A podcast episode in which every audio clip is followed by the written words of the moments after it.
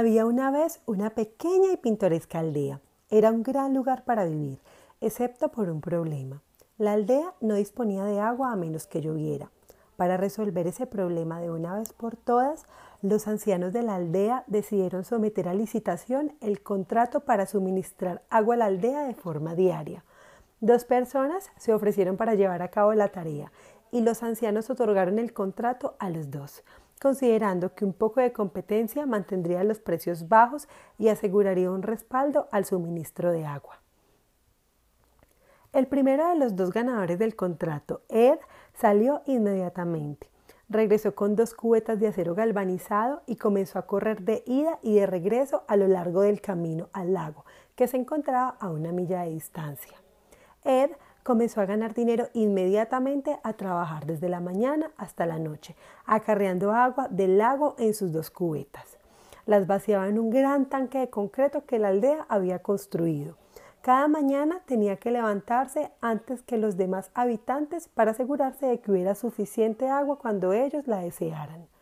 Era un trabajo duro, pero él estaba muy contento porque estaba ganando dinero y porque tenía uno de los dos contratos exclusivos para este negocio. El segundo ganador del contrato, Bill, desapareció durante algún tiempo.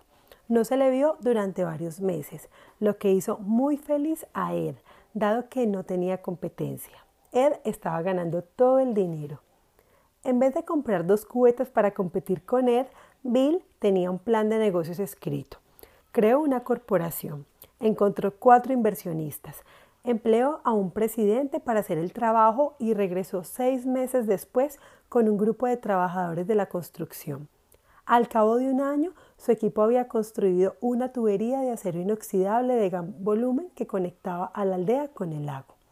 Durante la gran ceremonia de inauguración, Bill anunció que su agua era más limpia que la de Ed. Bill sabía que se había presentado quejas de que el agua de Ed estaba sucia. Bill anunció también que podía suministrar agua a la aldea 24 horas al día, 7 días a la semana. Ed solo podía suministrar agua en días laborales, no trabajaba los fines de semana. Enseguida, Bill anunció que cobraría 75% menos que Ed por este suministro de agua más confiable y de mejor calidad. Las habitantes de la aldea lo ovacionaron y corrieron al grifo al fin de la tubería de Bill.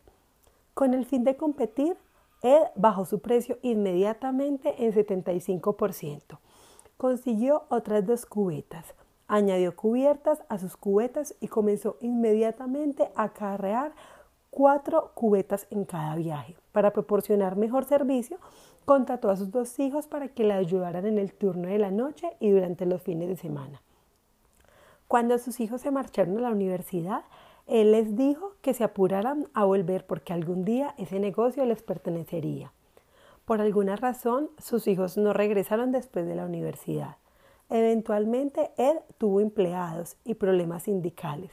El sindicato exigía salarios más altos, mejores beneficios y quería que sus miembros acarrearan solo una cubeta a la vez.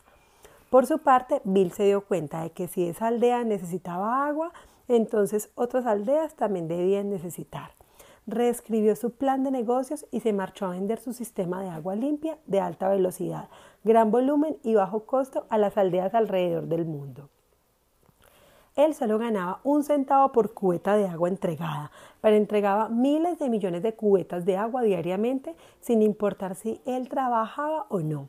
Miles de millones de personas consumían miles de millones de cubetas de agua y todo ese dinero se depositaba en su cuenta bancaria. Bill desarrolló la tubería para llevar ese dinero para él mismo, así como para llevar aguas a las aldeas. Bill vivió felizmente para siempre y Ed trabajó muy duro por el resto de su vida y siempre tuvo problemas financieros. ¿Eres Bill o eres Ed?